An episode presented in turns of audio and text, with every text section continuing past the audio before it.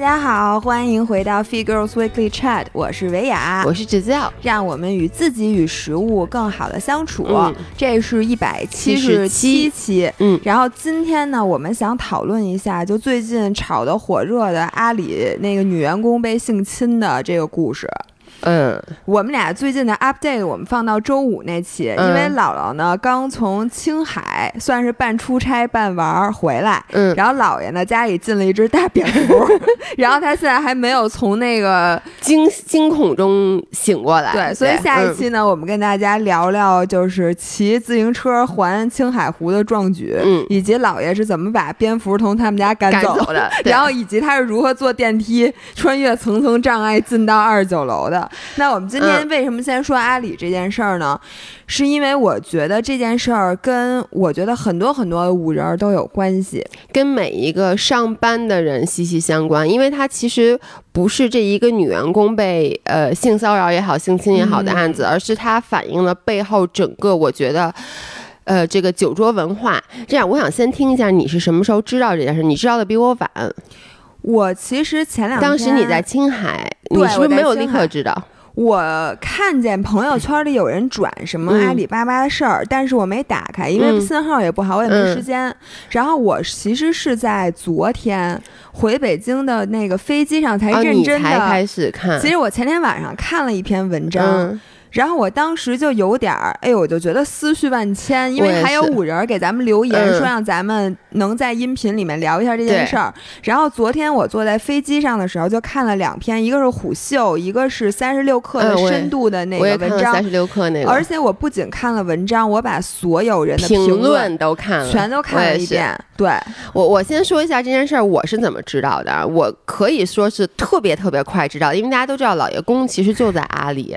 这件事儿我尽量避免不去谈他啊，因为毕竟他还在这个企业里，为了避免他将来被受到什么不好的影响，嗯。这件事儿发生的时候是周日，嗯，但其实周六晚上就已经被爆出来了。嗯当时呢，老爷公其实已经在内网上看到了，但是当时我们俩好像是坐在这儿看电影还是什么。他说他当时就扫了眼，他没有点进去看，因为他没有嗯意识到这件事有多严重。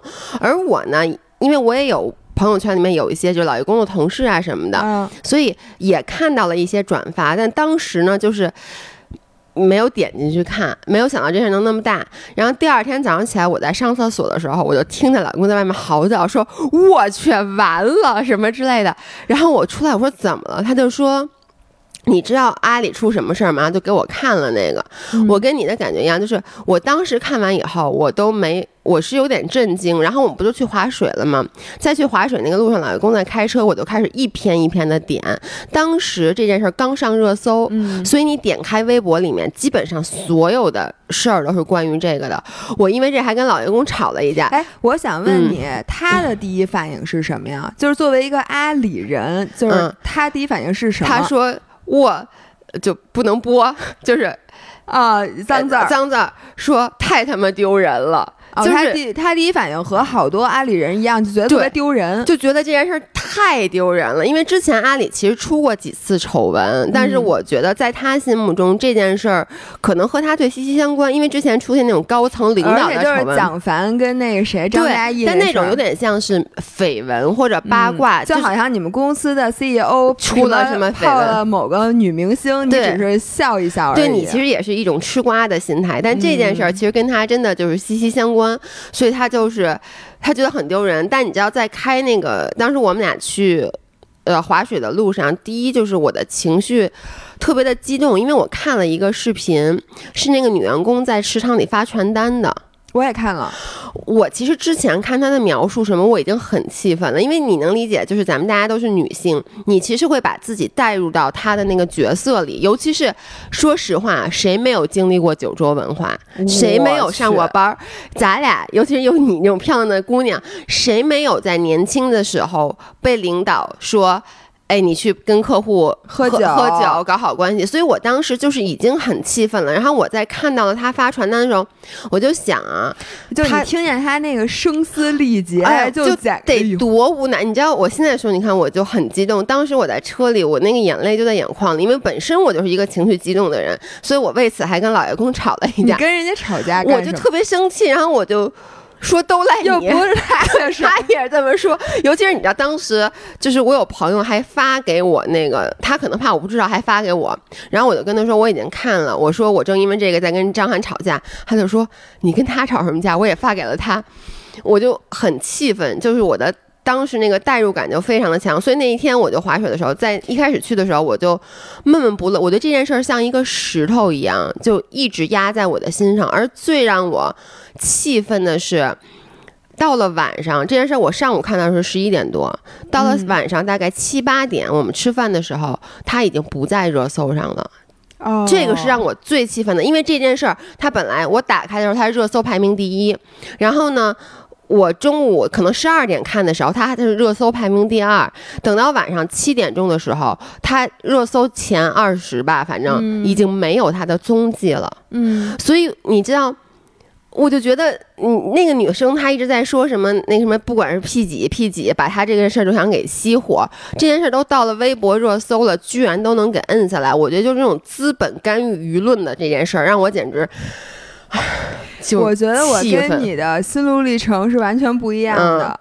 呃，我看这件事儿之后，我有首先我想到是我自己，嗯。就是我，我是不是没有给大家讲过我被那个客户摸裙子的故事？哎，好像讲过。就是咱们俩其实，在很早很早以前某一期咱们聊喝酒的事儿的时候，咱俩分享过自己对喝酒的态度。然后我就说，我说我有一个原则，就是我不在职场上喝酒，不跟客户喝酒，就是怕避免这种情况发生。然后你当时讲了，但我其实都有点记不得了，你再讲一下。对，因为我马上就想到了我自己。就首先呢。呃，我是觉得啊，如果你真的是想在公司好好干，而且你是一个就像那个姑娘，她其实是刚进公司不久，然后这种酒桌的这种文化，说实话，它真的是很难能避免的，就是你很难能说，你除非你不想干了，就是像你这种，就像你你，我觉得你是属于，嗯，没把你逼到那份儿上。就是说，你没有说白，对，说白了就是你要把我逼急了，我就大不了辞职不干了。就是我没有那么说非干这份工作不可。对，但是我当时呢，其实是很认真的，心气儿很足的，想做好我的工作。然后我也是在山东，就我我有两个经历，一个是在山东，一个是在上海。哎，我必须我插一句，我唯一一次被逼到。真的就快走投无路，就是在山东，是吧？嗯。然后因为我看那个三十六氪和那个虎嗅上有人在底下，因为他人家那个上面写的说什么山东是这个酒文化比较就是叫什么程度级别比较高的我就跟你说，就是还没什么呢，上来先自罚三杯，每个人自罚三杯，各三种不同的酒。然后底下留言里好多人给山东叫冤，我觉得可能是山东的朋友啊，我的老乡，我的老。我我也是山东人，因为我爸是山东人，但是我真的觉得山东一点都不冤。为什么呢？是因为我咱们谁没出差去过中国的大江南北、大西北，咱们这个东北、南方，咱们都没少出差去。我真的觉得山东属于至少排名能排前三的。嗯，对于我来说是第一，嗯，是吧？然后我在山东也是，我跟那个女生特别像。就是我刚参加工作不久，然后是一个山东的项目。这个项目呢，其实是需要我去客户的那个场地去办一个比较大型的活动。嗯，所以事事方方面面都需要客户的配合。嗯，因为它是等于是我呃客户买了一台就是我们公司的那个仪器，对，然后呢就要办一个这个盛大的签约和点火仪式。嗯，然后我们公司的总部就美国。总部那些老美，他们设想特别好，就说我希望这个仪式怎么怎么办，有多少多少媒体，然后再搞成什么什么样。但是你这个活动是要在人客户那儿办，你最后是人家一句话说这块不能，我这个场地不行或者什么什么的，因为他和你的诉求其实完全不一样。他买了一台你的机器，其实最希望宣传的人是你，而不是客户，对对吧？所以呢，我当时就是刚到那个地方去出差，其实就是跟客户达成协议，就说咱这活动怎么办，嗯。然后等最后这方案能跟我们总部去确认，然后那钱还得让个人客户掏一半儿。嗯，然后到那儿之后，我真的傻眼了。我以前从来没有，就是我跟客户吃过饭，但是从来没有吃过那么打引号正经的饭。就是到那儿之后，你先甭说话。就是一个人先，比如说什么三杯红酒，对对对是，对，喝完三杯红酒，一个人三杯白酒，反正就是红白啤这三样。我那次是红白黄，它是那个小小 shot，就一个人先 take 三个 shot。但也是三种不同的酒，我就印象特别清楚。对，然后我我刚到那儿，你说我敢不喝吗？我真的不敢。嗯，你说我这事儿办不办？而且就我一个女孩出差，我们那其他同事还没到呢，我就喝了。喝完了之后，当当时啊没没发生，是当天没发生什么事儿，但是我一下午什么都没干，光在酒店睡觉了。嗯，那肯定的呀。喝中午，而且是中午喝的。中午，中午，中午，对。然后喝完了之后，我本来下午一下午我想去办公室，然后写什么 PPT，什么什么都没干，我的意识都不太清醒了。然后反正就回酒店睡一下午，一醒来五点多了。这时候收到一个电话，就叫我去吃饭，你知道吗？就是他这意思就是你不不不不不让你什么前三天天天喝酒，就不跟你谈事儿，就是你不能清醒，你必须时刻保持着懵的状态。我我也不知道，反正就是一点工作都不带谈的，就只喝酒。然后呢？哎，我想问一下，酒桌上你们谈什么呀？你还是你都喝懵了？你都不知，轮不上我说话。就是啊，你当时就是一个小姑娘，你就是过去陪大家喝酒的。我真的觉得我就是去喝酒的，没有人跟我说话，就没没有什么，我都不记，就是。因为人家客户来好多人，客户的这个主任、那个领导什么的，他们只有在敬酒的时候会跟我说话，说：“哎，来来，跟这个什么主任喝一杯，来来，跟这个主任喝一杯。”但是具体在酒桌上没有跟我有其他的交流，就是喝酒。OK，对，但是我喝完那一顿之后，我就知道我不能再继续喝了，嗯，因为呢，我需要让他们知道我是一个专业人士，我来是干活的，不是来陪着你们的，嗯，我当时就是喝完第一顿之后。在晚上醒过劲儿来，我就于是呢，我那天晚饭的时候，我其实就没去，然后我就跟他们说，我晚上六点钟跟我老板有一个电话会，需要汇报这个情况，应该可能会开到八点，我说正好错过了你们的晚饭，然后你们就先去。但当时我留了一个活话，然后我说那个。呃，如果我结束早，我去找你们。嗯，然后从大概九点多的时候开始，客户就一个一个电话给我打，让我去唱 KTV。嗯，就是呃，所有中午的那些主任们轮流找我。嗯，然后。我就在想，我到底去不去？后来我说，反正我也没喝酒，要不就去吧。嗯，于是呢，我就那个客户就派车把我接到了当地的一个 KTV 里边。然后我为什么敢去呢？是因为当时出席的还有一个呃我们的销售，因为我们销售他中午还没到，但是他晚上已经到了，他跟他们一起吃了饭，等于是我们公司还有另外一个男的，跟我一起去跟客户唱 KTV。然后到了现场呢，我就发现那客户跟我不是一伙的，就跟这个情况特别像。客户跟你啊不是，就是我的公司的销售的，跟我不是一伙儿。我觉得丫就是跟客户一伙的，嗯，因为呢，到了现场他就在不停的给我敬酒，就那个不是那个，就是我们公司的那个销售，然后他混的就是跟客户那边就是特别社会，就一点都不像美国公司的员工，真的就是一个。那种，哎，我怎么那么生气呀？现在你能理解吗？我能理解，嗯。然后结果呢？就那个人非得就是那个销售，非得让我跟客户跳舞。就您知道，你知道当时在那个 KTV 是一个很大的包间儿，那个包间儿，然后他们放那个音乐，然后呃，可以，你可以随着音乐在那个舞池有一小舞池，你知道吗？可以在那儿跳舞的。结果就他不由分说的把我拉起来说，哎，说那个你们俩怎么怎么着跳个舞？然后这个时候那个醉酒的客户就一把过来搂住了我的腰，开始跟我跳那个交谊舞，然后。就是，然后把把头凑到你的耳边，然后就是满嘴酒气跟你说话。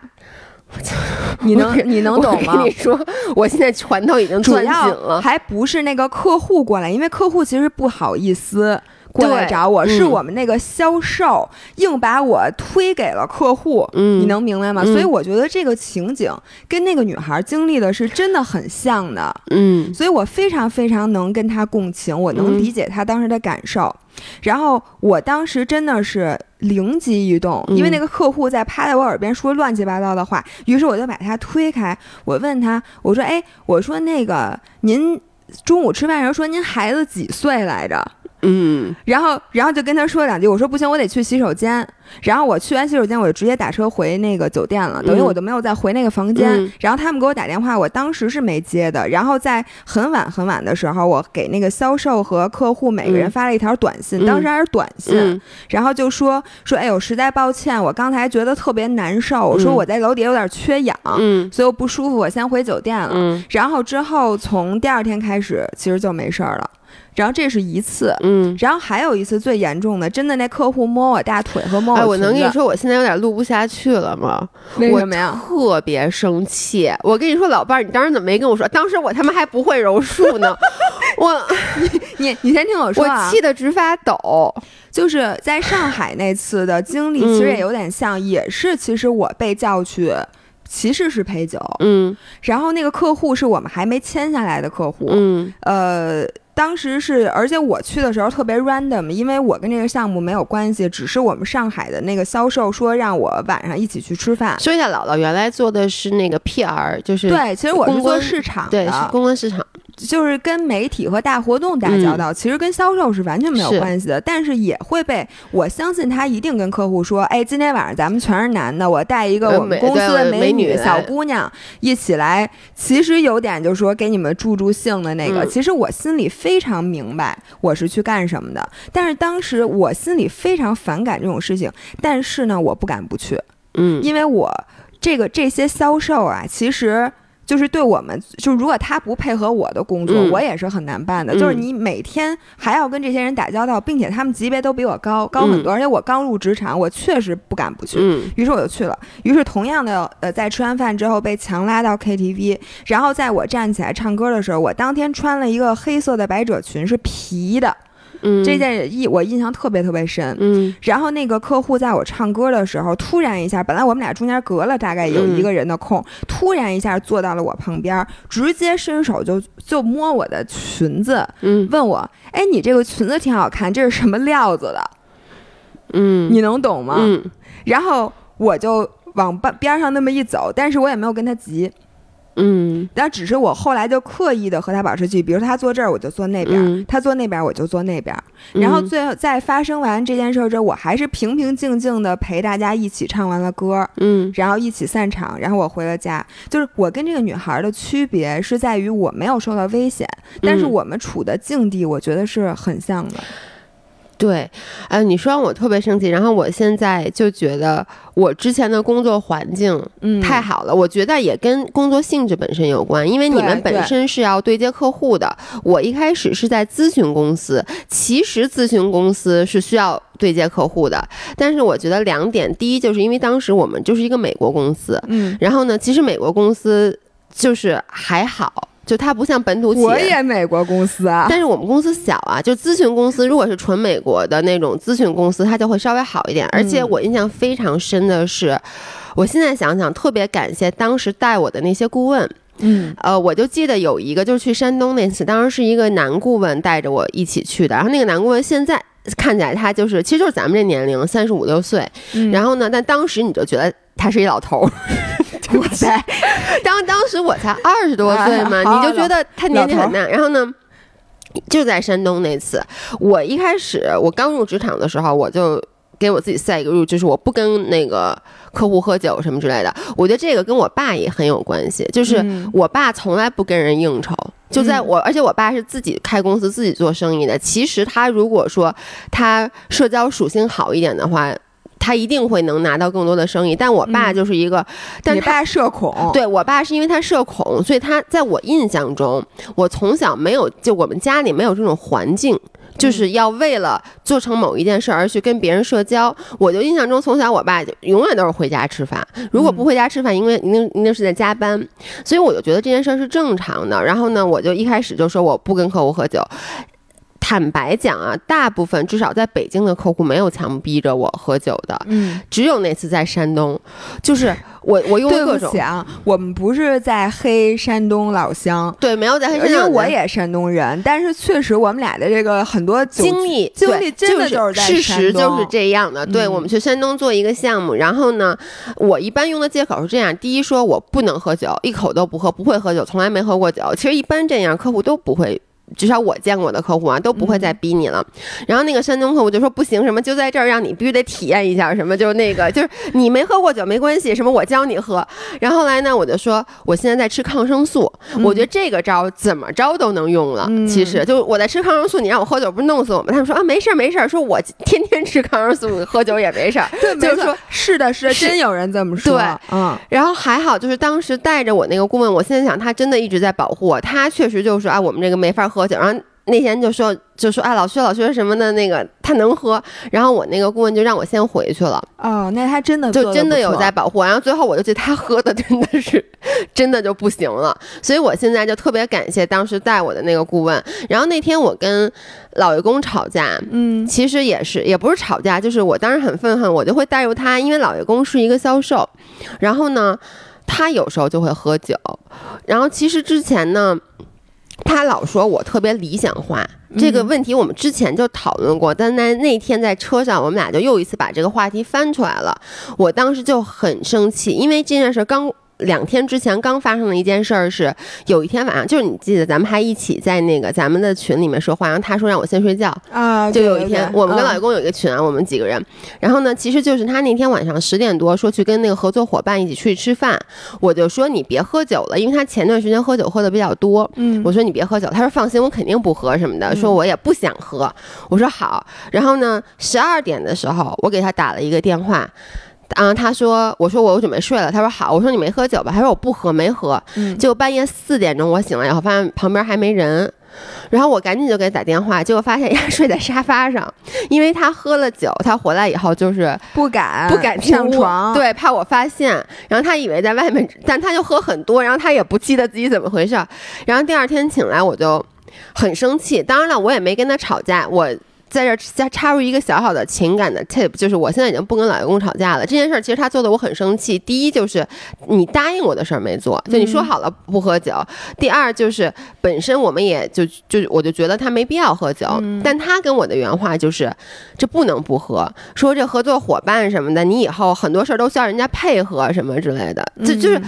他老是说这种话，但是我其实最后我们俩的解决办法就是他一个月一滴酒不许碰，就是我对他的惩罚就是一个月一滴酒不许碰。Anyway，我岔开话题，但那天我们在车上就又讨论起这个这件事儿了，我就说你为什么一定要喝酒？他就是在为自己做辩解，他就说，呃，其实很多时候，我说你其实。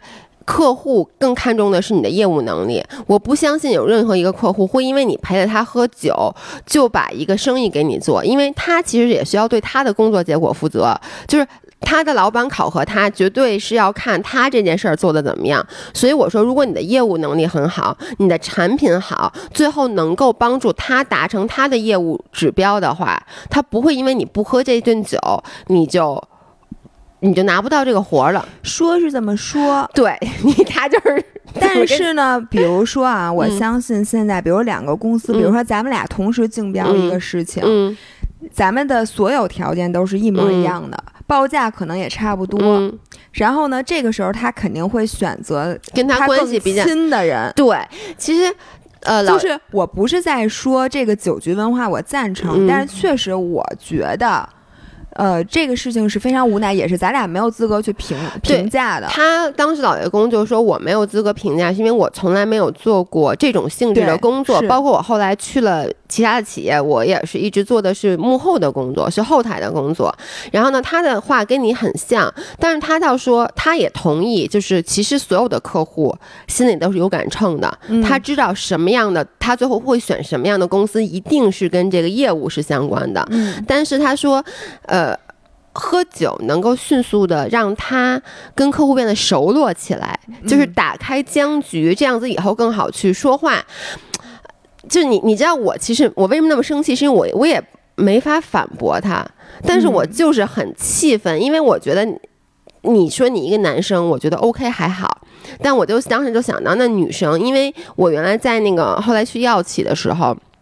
因为我不是做销售，然后呢，其实销售一般也还好，但是你知道大公司有一个叫 KA 部门，就是 Key Account，嗯，然后我当时就听到了种种的传言，就说第一，我们的 Key Account 都是好看的女生，就是而第二就是听说啊，这些 Key Account 就是太正常了，就是比如说和院长喝酒，嗯。然后而且会就是。他们当时原话就是你要能接受这些，然后呢，我当时我们部门有一个女生，呃，其实也不是女生，当时她年纪也比较大，然后呢，她就是因为在我们部门的业务能力很好，我们业务是一个 back 呃就 back office，我们是不用直面客户的，然后他因为业务能力好，把他调到了 KA 部门，嗯。她做了两个月就回来了，嗯。她就给我讲了一些，包括他的领导是一个女性。让他去陪酒的故事，嗯。就是一个女的为难女的，而且会说：“你看我就是带他就是一起这么过来，对，而且就嗯。而且带他去酒局，就是他就说他的老板当时就和那个院长就。我就不嗯不在这细说了，然后就给他看，然后就告诉他说：“你看，我是这个部门的 leader，我都要做这件事儿。你作为一个员工，你有什么资格不做？”然后就是，嗯既真的就是强迫他我有一个想法啊，就是说，我觉得现在的这个酒局文化，也是因为你没有什么更好的办法去迅速跟人家拉近距离，因为你迅速跟别人拉近距离，这个是一定要有的。对只不过现在有很多时候方式是喝酒，是为什么呢？是因为现在在决策层的这些人，嗯，他们是一些没有爱好的人，比如说这些中年男性。说的太对了，然后这些中年男性他自己，比如说啊，现在呃，嗯我看到越来越好的情况是什么呢？嗯越来越多的人把运动当做连接的方式，比如说，嗯你看现在的这些马拉松俱乐部有多少精英的这些嗯 CEO？、你看张涵之前不还陪客户跑步吗？对，就是吧我我就想举例，就是说，其实他有，就是老爷公也有一些客户是我特别喜欢的。他有三个客户，一个客户每次拉着他去跑步，啊，那个大哥是喜欢跑马拉松，对就经常那个 老爷公累死，大半夜我觉得有的时候还不如喝酒 呢，太累了。大半夜给我发一个十一点四十给我发一个跑了二十公里，说刚陪客户跑完步。然后有一个客户特别喜欢打网球，嗯然后？呢，张涵当时学网球，因为要陪客户打网球对，。还有一个客户喜欢喝茶，然后嗯经常半夜喝完茶四五点睡不着觉，但是我觉得都比喝酒好。对，我觉得等咱们这一代人，甚至比咱们更小的九零后嗯变成决策层的时候，你可能真的就不再需要，就以后这个酒局文化就慢慢小。因为那天不是有一个热搜说嗯什么的，九零后都非常厌恶这种酒局文化嘛？嗯因为我觉得现在这个文化已经逐渐的随着这些人退休，对吧？嗯然后它就不会再存在了。哎我一直有一个疑问，嗯，你你能帮我解答，大家也帮我解答一下，就是为什么客户喜欢跟不是乙方喝酒，我就无法理解。就是我能理解一个人爱喝酒，但你嗯喝酒不挑人吗？就是。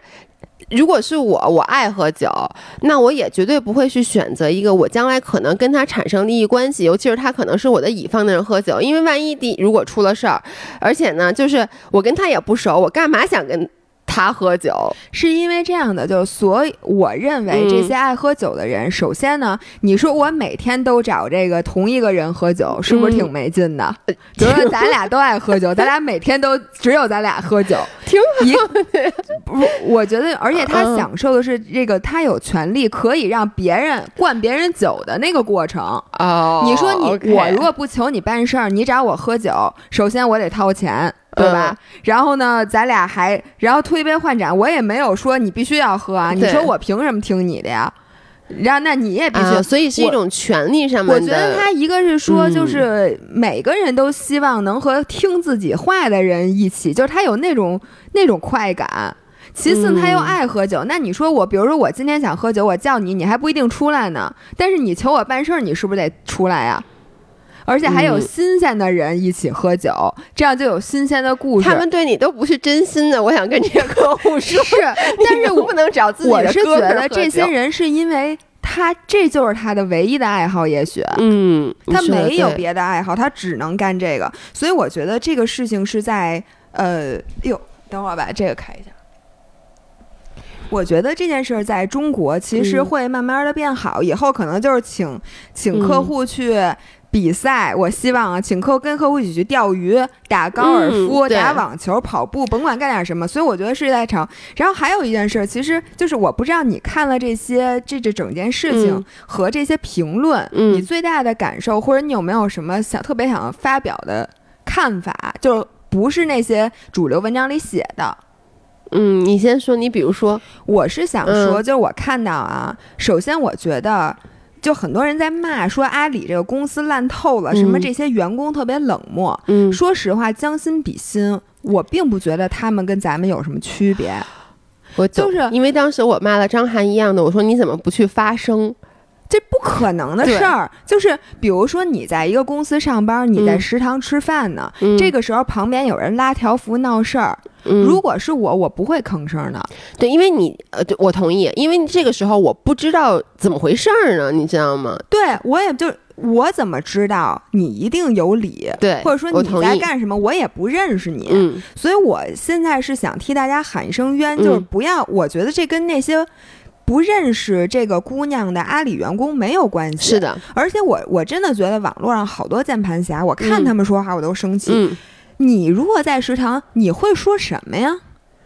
对，你能帮他一起闹事儿吗？你都不知道这人是谁，你接过传单，突然一下就义愤义愤填膺，而且说我帮你一起喊而。且确实是有几率，就是这就是一个来闹事儿的，就是是一个假的事儿，因为你在没有求证之前，确实大部分人，绝大部分人是绝对不会发生的。而且你在公司，嗯你的目的是挣钱养家，你是公司雇佣的一名员工，嗯你的目的就是要干活挣钱，保住你的工作。我觉得这个无可厚非，因为如果你帮任何一个人去闹事儿，这很有可能去影响你的工作。嗯，那这种事情有几个人会愿意当风险？当然了，如果我们是一个团队的人，嗯我认识这个人，我明白这件事儿是怎么回事儿，嗯。我会帮这个人。嗯，但是如果我什么都不知道，在食堂里或者在楼底下，我只是接到了传单，我会默默的去吃这个瓜，就是我会偷偷的去打听。问问什么 HR 的人，问问什么说，哎，刚才那个怎么么回事儿？因为一定会有大家的讨论，但是我绝对不会，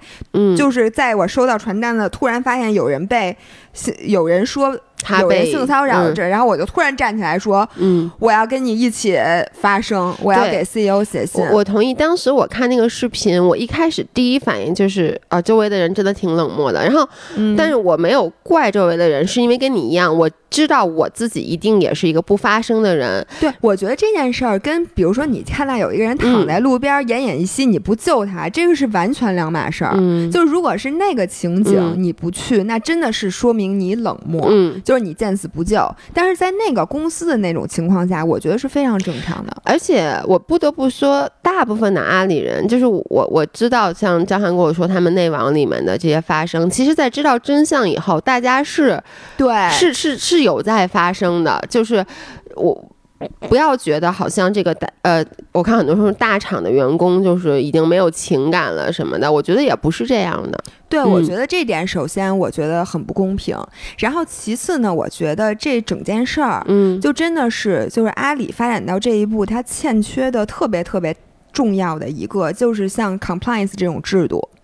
就是你看，我觉得阿里现在，你看他从业务的角度，他确实就咱们也没有资格评价。嗯但是因为我和姥爷，我们俩都在美国公司，在大的外企待过，嗯我就记得我上班儿恨不得是第一个、第一个礼拜嗯就去参加了 compliance 的这种培训。嗯，当然了，肯定告诉你如何保护公司的数据隐私，嗯这是一个重要的一课。嗯然后那个就不能侵权，嗯呃，这是一课。然后怎么不不贪污受贿，嗯，就这些是讲的很严重的。然后另一个非常非常强调的话题就是这个关于性性骚扰的问题。嗯就是我记得我们当时讲过几个鲜活的例子，嗯就是有女上司给他的男下属出示一张非常暴露的照片。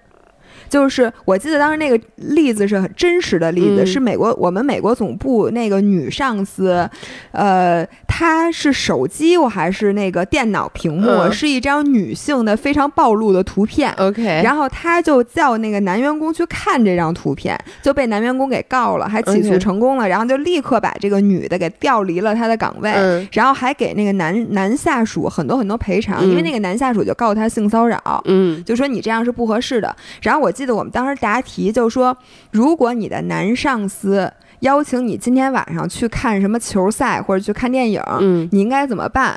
回答就是立刻报告 HR 部门，而且他那个 HR 部门报告的流程不是说报告给你的 HR 的流程，是一个专门的私人信箱。嗯然后你也可以选择匿名，嗯。或者你选择公开，但是绝对不会让你的直属领导和你的直属 HR 去参与这件事儿，因为可能会有利益相关。嗯，就给你讲的非常清楚，嗯。有哪些事情就算越越格了，嗯。就他是绝对不能干的。一旦发生这件事儿，你应该怎么保留证据，然后怎么迅速的向谁报告，然后每哎，个人、这种这种我没有，你没有我啊？没有哎，呃，因为咨询公司因为人太少，对像我们是一个这个全球，嗯比如说大公司。大就是全球五百强，就是排起就是很大型的公司，人数非常非常多，嗯所以我们的 HR 的这个 compliance 的培训。嗯做的非常非常的细致，嗯非常到位。所以呢，当时就是接受完这些培训之后，你会发现，真的大多数情况下，嗯，呃，就是不会遇到这种事情。那你应该去投诉那个那个销售啊。哦，投诉，但是我当时是我相因为信，你知道吗？我、嗯我是觉得 compliance 一回事儿，规则是一回事儿。我觉得阿里可能也有，我相信阿里也有。你知道我为什么觉得他们在这点很欠缺吗？嗯因为他没有应急机制。你看嗯，从出了这件事儿之后，就是大家没有一个机制和连话术都没有，就怎么处理这些事儿，嗯，然后都是这个人报告那个 HR。因为而且阿里啊，现在真的他就是所有人都是一心扑在业务上，嗯就只管业务不管人，对，就说就觉得这件事儿不重要，就他们竟然能觉得如此重要的一件事儿不重要。对于阿里来说，他们的其实人家公司里面说的最重要的是人，最重要的是对，但员工，是这是一句空话，对，他没有一个流程来处理这件事儿，优先级也没有跟大家说嗯清楚，所以就说美国公司，因为人家存在一百多年是有嗯道理的，就是他会给每个人，我觉得这个真的不是人的问题，嗯我觉得你也是人的问题，但是但把你放到这个。阿里的这个公司，如果你的老板只跟你谈业绩的话，嗯你脑子里就是只有业绩，然后这些事儿你不是说觉得这件事儿真的是无所谓，嗯而是觉得这件事儿可能没有我手头里这个工作的这个事儿重要。重要。然后我嗯觉得我不能现在让它停职，因为如果我把它停职了，也许什么这个项目就拿不到了。嗯然后这些东西是谁给的？我觉得就是公司制度给的。你你知道我看了一个文章，哎，可能咱俩看的是一样的，嗯就是说，其实为什么这件事发生以后，就是他那个那个叫什么叫什么来什么一，就他性侵那个曲一说他没有被马上的停止，然后包括他的老板，就是后面。那个整个什么什么桃活仙叫什么？他们那个、啊那个陶仙活，陶仙活那个 BU 的那个 leader 没有马上立刻受到处分，是因为这个业务现在没有找到一个人能代替能代替，但这个业务嗯又很重要，本来好像就在跟京东什么竞争很激烈，说你要是把它这个给替代了以后，那这部分业务谁来管？就对公司损失损失很大，所以他们觉得作为一个。就是你以资本家的角度来说，这件事儿就现在目前为止是更重要的。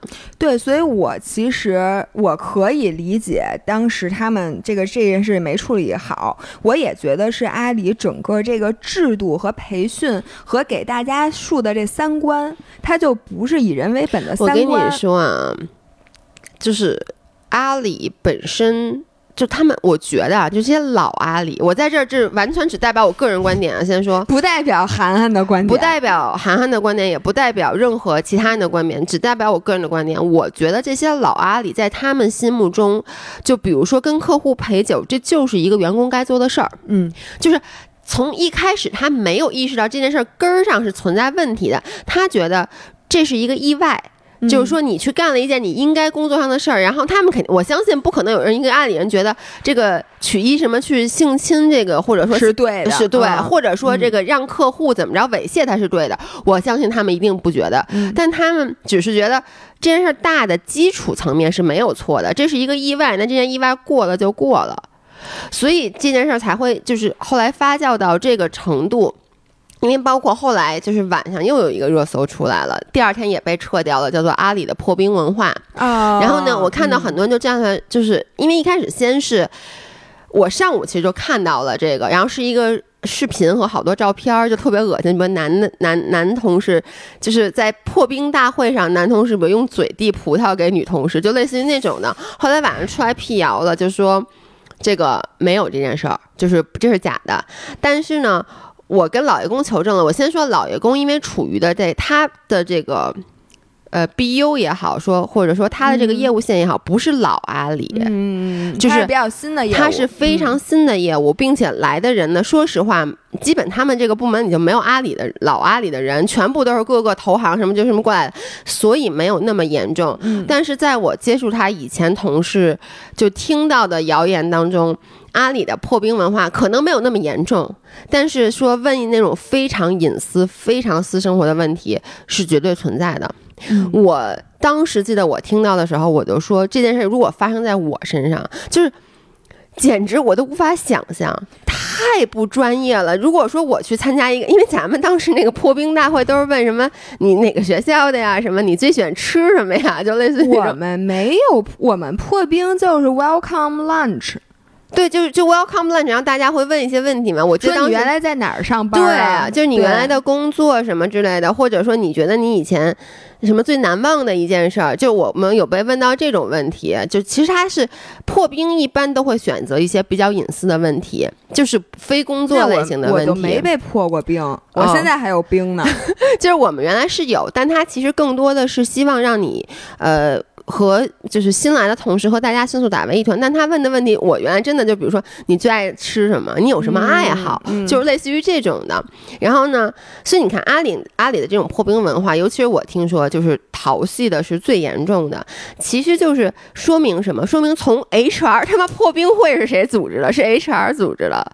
对不对？我看到了，说那个马云在那个主持集体婚礼的时候，各种说黄段子，就是说一些那个隐喻，嗯，然后破冰文化，什么男生做俯卧撑的时候，那个女生在下面。我相信这件事是真的。其实我以前见过，就是不只是说阿里的销售，我觉得整个在很多地方、很多公司的销售里面。就存在这种文化，他为的是什么？就是先打破男女的边界。说不好听了，就是让女生先不太要脸，就是让你进这 team 你就别要脸了。对，让就是让女让你打破男女之间的边界，对，一步一步的去把你往后，就是就突破你的底线。先突破你和男同事的底线，然后呢，这样你和客户在一起的时候就没有底线了。你看我也是，我也是，我见过，好生气。我见过什么呢？嗯，我们公司啊，美国公司的销售，他们自己之间团建的时候，互相种草莓，就是种草莓，就是在别人身上亲出唇印儿。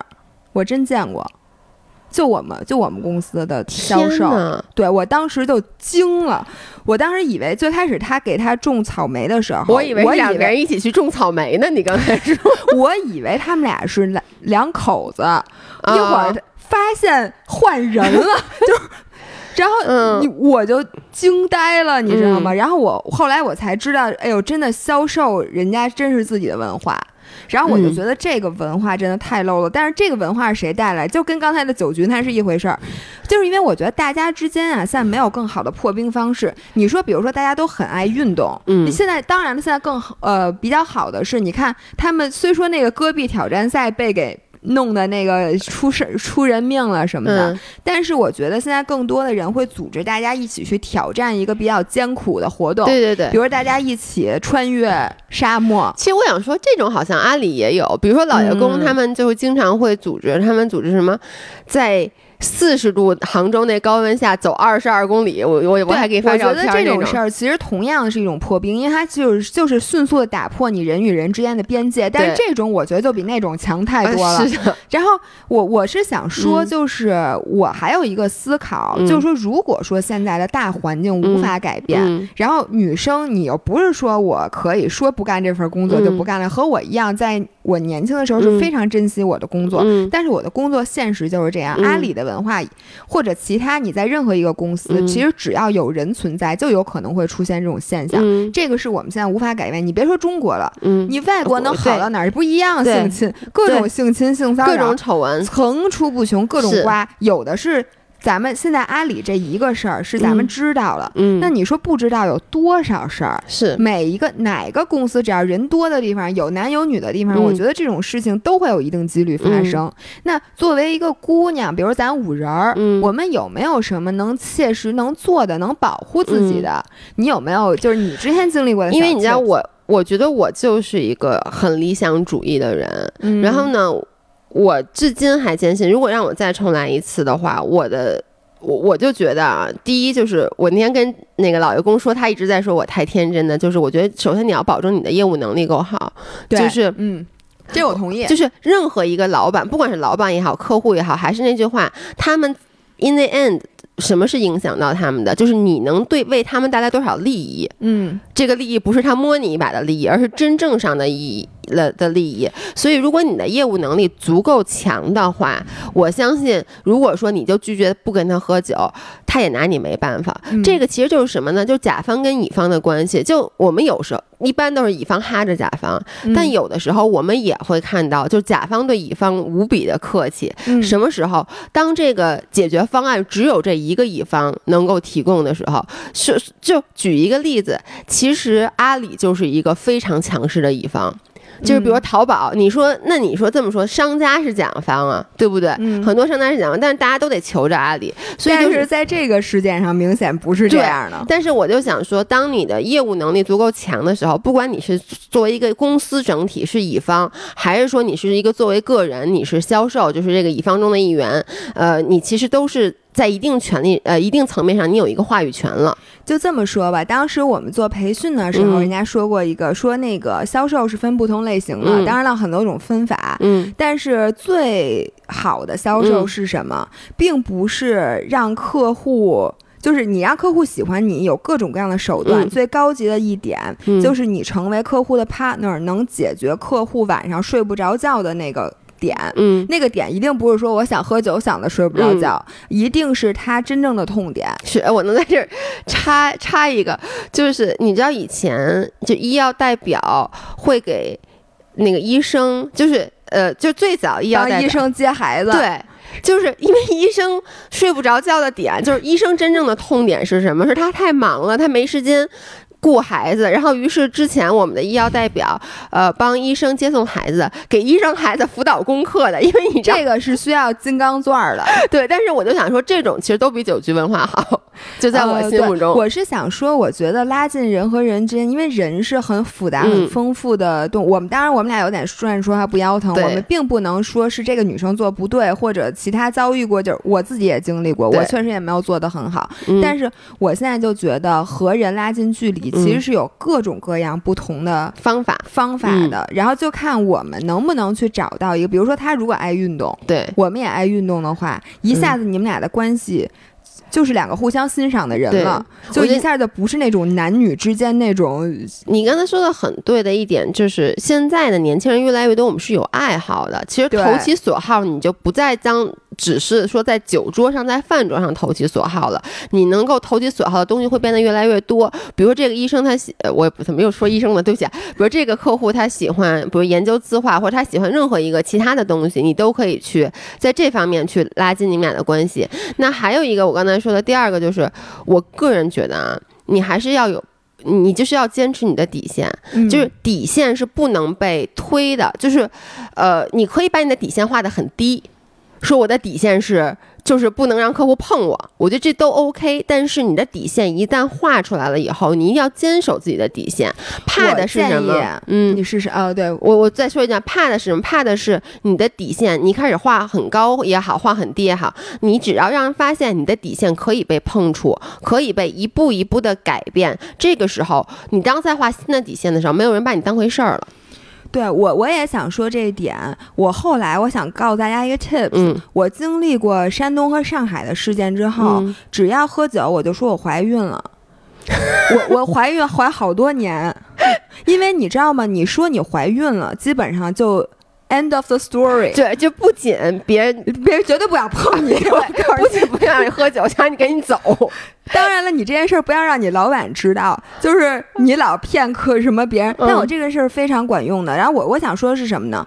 我发现客户并没有因为我说我怀孕了我不去，我甚至连这个酒局我都不去，嗯，而真的影响我的业务工作。对，因为他发现我在工作上是一个非常靠谱的人，嗯我反应非常非常的快，并且我对客户的配合程度也很高，我能理解他什么意思。嗯，最后发现其实。你没有受到影响，所以我觉得大多数时候，其实我们要敢于最开始就是，如果最怕的是什么呢？你一会儿喝一会儿不喝，对，就我就说那么，没就是你的底线不清楚，对，然后这样的人就说：“哎，你昨天不是还喝了？为什么？你你只要跟我喝了一次，你次次都跟我喝，然后就这样，你你以后，而且别人你的老板也会觉得这个人酒量很好，下回只要酒局就让他去。Exactly，对吧？对就是对，这是为什么当时我就是说我不喝酒，我就发现我只要咬死了，到最后没再没有人劝你酒了。没，错，就只要你从一入公司，我觉得这个当然了，对公司可能不利，因为嗯。公司会找其他的替罪羊，但是咱们管不了那么多。我嗯就说每个女孩儿如果想保护好自己，你干脆就从你不能说进公司的时候说怀孕了，我就说你就说我就是不喝酒，对我可以陪客户吃饭，我可以嗯跟客户聊天，我就是不喝酒。对，我觉得这一点其实大多数公司它是应该 OK 的，而且我觉得，如果你的老板说不，那我我你就得喝酒。那我觉得你就赶紧啊，换工作骑驴找马，赶紧换一个对，因为这个不是一个好的现象。就像我刚才说了，当这那个我当时说那 K 部门，当你的一个女领导告诉你这个是玩法就是这样的，那这个部门就不适合你了。我相信有很多本身就爱喝酒的人，这个工作就交给他们就好了，就是俩双方叫什么两情相悦，你也爱喝酒，我也爱喝酒，咱们就凑一块儿喝。我觉得这种就无所谓了，对吧？然后呢，呃，这个是我想给大家的这个一个咱俩建议，给大家的差不多，其实对，就就别喝酒。嗯我真的觉得就别喝酒，这样这个问题不就解决了吗？我觉得我那招就特别好使，真的到最后，一开始你会遇到重重阻挠，因为没有人会相信说有一个人说我就是不喝酒，就是。而且我其实我的同事都知道我不是不喝酒，我只是不跟客户喝酒，所以一开始嗯大家也会劝你，嗯尤其是当大家觉得你喝酒会对这个整个这个项目的促进有帮助的时候，但是你你就是不喝，然后呢，你可能会被领导批评，你可能会怎么着，会被大家误解。但是你坚持一段时间以后，真的就没有人搭理你了。就跟比如说有人叫你出去吃饭，叫一次不去，叫两次不去，你不会有人次次都叫你的，因为大家会找到新的叫的人。然后还有第三招，嗯就是我经常遇到的，就是总会有男客户向你表示过度亲密的那个感觉，嗯，我特想知道你怎么做的。就是他会跟你 flirt，或者是说，就是想跟你表达嗯那种、那种感觉。嗯然后其实呢，就是。作为一个需要面对客户的人，你也是需要跟客户建立一些 personal 的连接的。嗯，但是你一定要把这种 personal 的连接从男女之间的这个感情嗯转变成一种新的感情，这种这就要考虑你随机应变的能力了。比如说我之前经常做什么，嗯我跟他谈孩子，嗯，比如说我问他，哎，您孩子几岁了？您有没有孩子？您在哪儿上上学对，然后呢，这样我就会把我们俩之间感，因为他会觉得哦，你北大毕业的什么的，他就会向你取经。嗯比如说有的时候就问，哎，你原来，比如说你你女儿。我你小的时候有没有叛逆过，嗯或者什么？嗯我女儿现在什么嗯什么什么，或者是说北京是怎么样的，我是怎么样的？嗯就这样，你就把她本来是觉得哎小姑娘哎挺漂亮的，嗯，我想跟你怎么样，他就嗯变、转变成了一种，你就谈谈别的，嗯你发现嗯你们俩也能混得很亲，因为如果你是一个足够真诚的人，你会说啊，我小时候特叛逆，但是我嗯后来就好了，或者怎么着。我这个这是一个我之前经常跟客户，哎，跟客户聊孩子这件事儿，确实而且是你一下就，而且其实你的言外之意说。你个老东西，自己看看身份证，你多大了？我我比你女儿大不了几岁。而且不光是这个，我觉得其实我就相信啊，即使是那种不好的客户啊，但是没有人会说对自己的孩子。和对他的影响不在意。其实你这个，我都不觉得是你提示他有多老，而你更多的是在 remind 他，你是一个父亲，你是有孩子的。你记着啊，你你你你是有孩子的。嗯没错，没错，这事就我经常在客户的那个饭嗯桌上之前就跟他提孩子，一下他就会感觉嗯自己是一个父亲嗯的那种。对，因为你就大家都会说说你孩子学习好不好啊什么，就你问一些这种问题，他就会滔滔不绝的说，他说着说着，他其实他自己一开始的那个可能不好的那个目的就转了。还有呢，嗯装逼，就是我经常怎么装逼呢？问客户，哎，你们公司那个谁谁谁，就是你提他的领导，就比如说你说，哎，那个什么什么什么总，原来是在哪儿哪儿的，然后现在来了之后，我看你们去年的那个财报，然后整个的这个业务都发展的很好，然后说你们下一步有什么目标？你们这个部门，然后怎么怎么着，你就跟他说一些他最不想听的，你知道吗？然后你就满嘴仁义礼智，然后我还经常讲，我说，哎，我刚看到我们公司年报，我们今天再增长百分之三，然后我就跟你说那个燃机啊，明明明年，让人觉得你这太无聊了，没错，唐僧一样，说你闭嘴吧。然后他跟你说什么，你都不要往个人的那方面转。嗯，他问你你多大了，你说啊，我那个入职已经几年了，二十几岁，然后就赶紧转说，哎，我昨天我老板问您的那个问题，就是你就跟他公事公办，你就。我觉得目的就是一定要把他对你有点就是男女之间的那个赶紧给他岔开。你知道你说这些我一点都没有感触，哦，是吗？就是你从来没有。不，因为我觉得第一，我可能以前不面对客户，嗯，第二，你都是采访客户是吧？就是给客户做访谈，对对对。然后第二就是，我觉得我本身，我相信女生分几种，我觉得像你和可能这个女孩，我真不是说你不好，就我说你们是那种更加女性化的，嗯，的一个感觉，其实是更弱势的群体。你知道没有男的敢对我这样，我真的我往那儿一站，我一点不夸张，就是包括我原来还是小朋友的时候，就是我给人的感觉就是。是第一，我一直就说我是一个 sexless 的人，就是男，我跟我能跟男生特别快的变成让他把我当男的的。所以有一招，姥爷教大家，就是在他还没搂你的时候，一把把脖子搂住，说：“哎，哥们儿，对。”今儿晚上咱们是想说，就是其实如果说你可以的话啊，你其实可以在职场上模糊你的性别，不要在职场上突出你是女性的这一点。对，就是在职场上把自己当做一个无性人。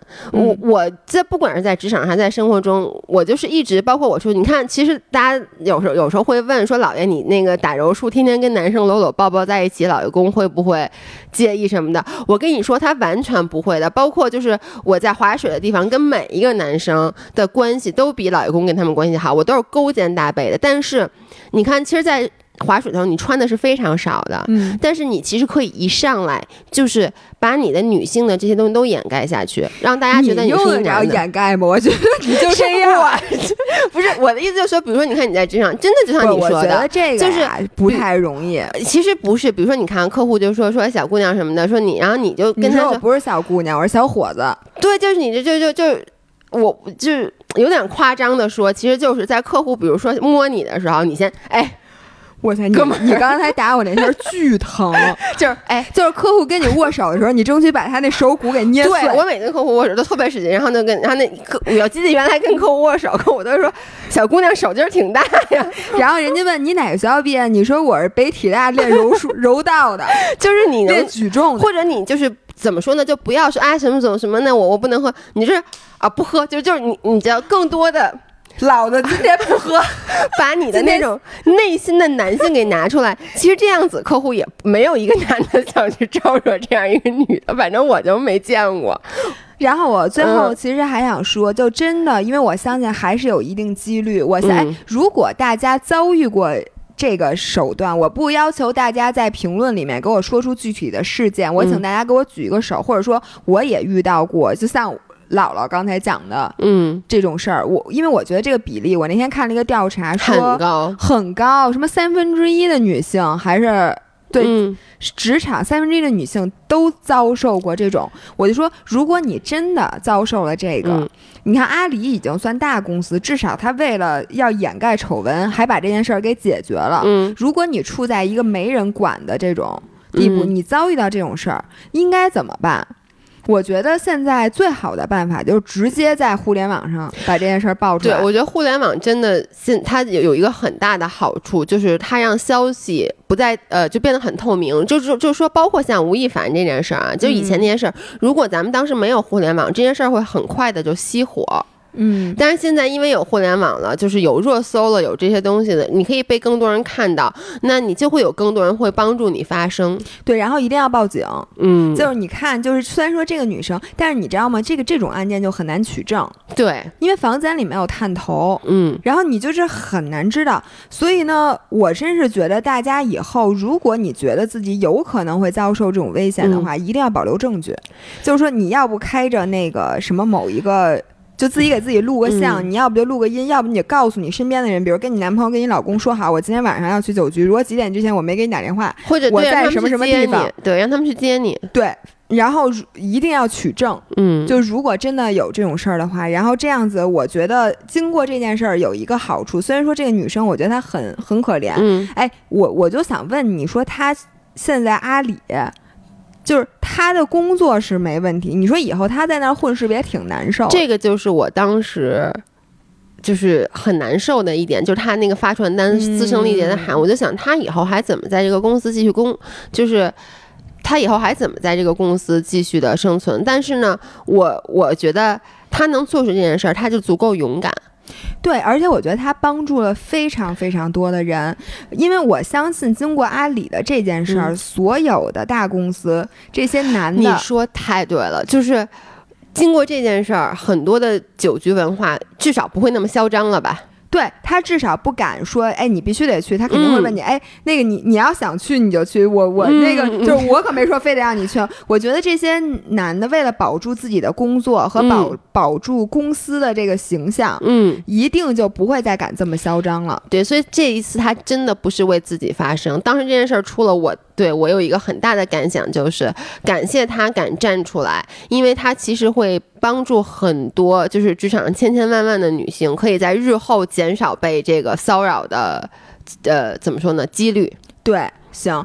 那我们嗯今天就谈到这儿，虽说嗯对大家也没有什么帮助吧，但是我就有一些话，我就特别想说。对，然后如果嗯大家有一些想跟我们说的，然后呢，或者说你之前经历过，然后你发你一直没有去倾诉过，可以给我们发私信，你不用发留言。就如果你不想我被们知道的会话，保护大家的隐私，的然后我也希望大家能，如果经历过类似的事件，能在底下告诉我们一下，我们想看看有多少女生其实受过类似的。嗯，然后我们会匿名帮你发声。